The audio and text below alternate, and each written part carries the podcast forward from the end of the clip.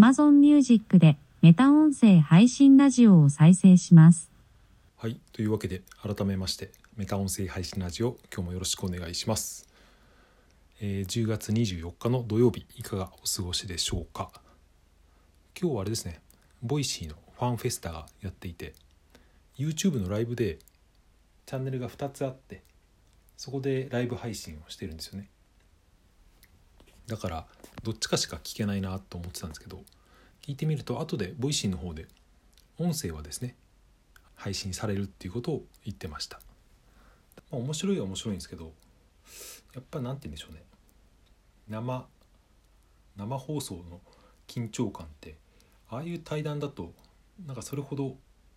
なんていうかねプラスに働かないっていう気が僕にはしてしまってそれだったら落ち着いてですね収録のやつを後で聞き返した方が内容としては面白いんじゃないかなってまあこんなことは野暮かもしれませんけど。僕テレビでも何でもあんまり生放送ってそんなに面白いなと思ったことがなくて。まあ、えーライブ配信なんて言うんでしょうね。音声配信のライブ配信は、まあ、そその時にしか聞けないコメントとかあるとそのライブ感っていうのはありますけどただ聞いてる側からするとですねあんまりライブ配信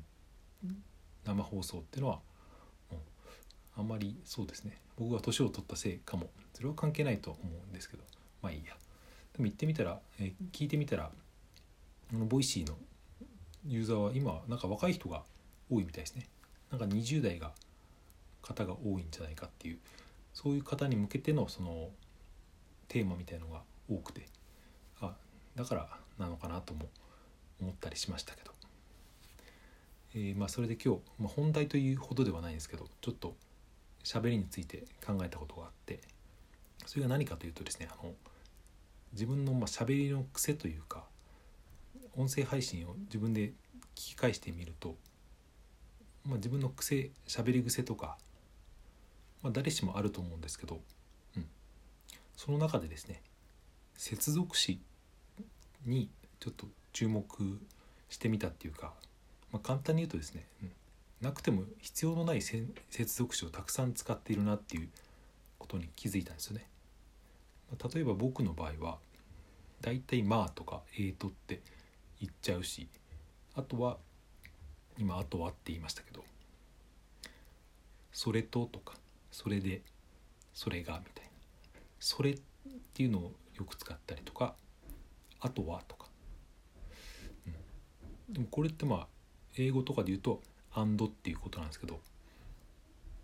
うん、その文法的にいらない使い方が多いなっていうことを思ったんですよね。つまりっ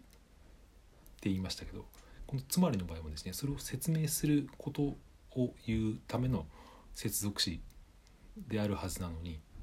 あまり関係ないこと「つまり」って言っときながらちょっとずれた話をしていたりとか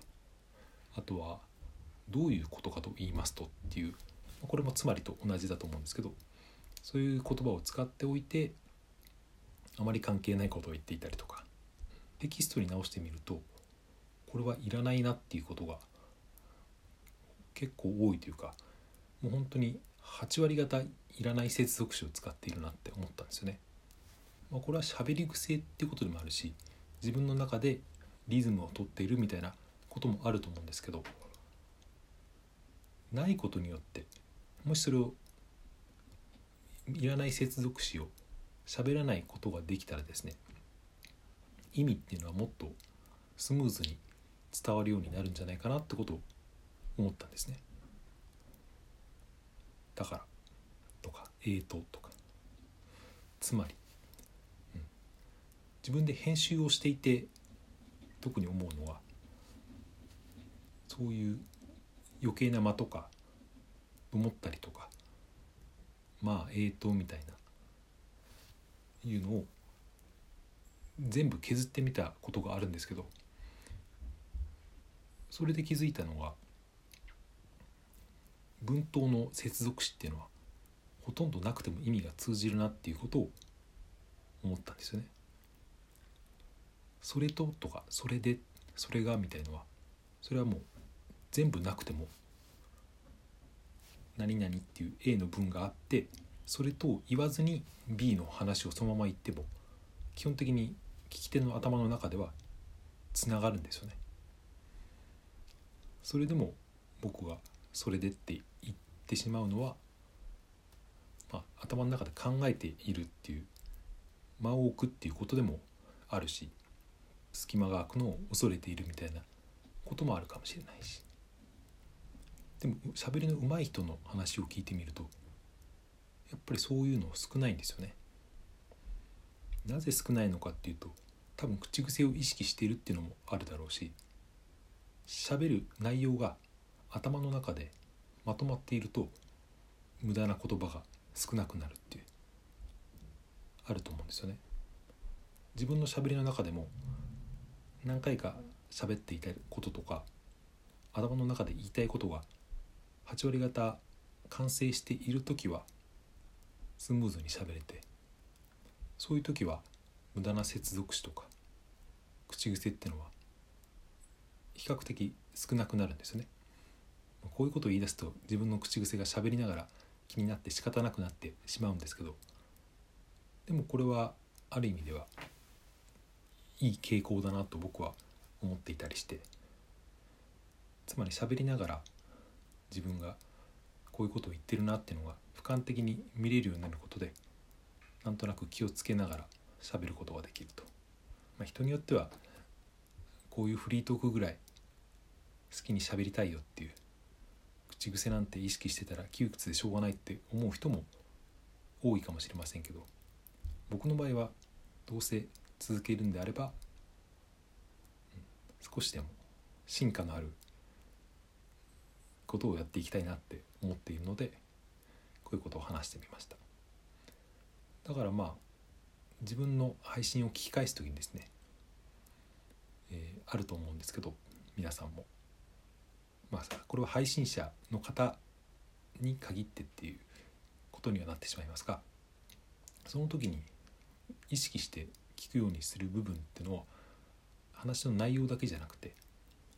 口癖だとかとそのテンポ間の取り方みたいのも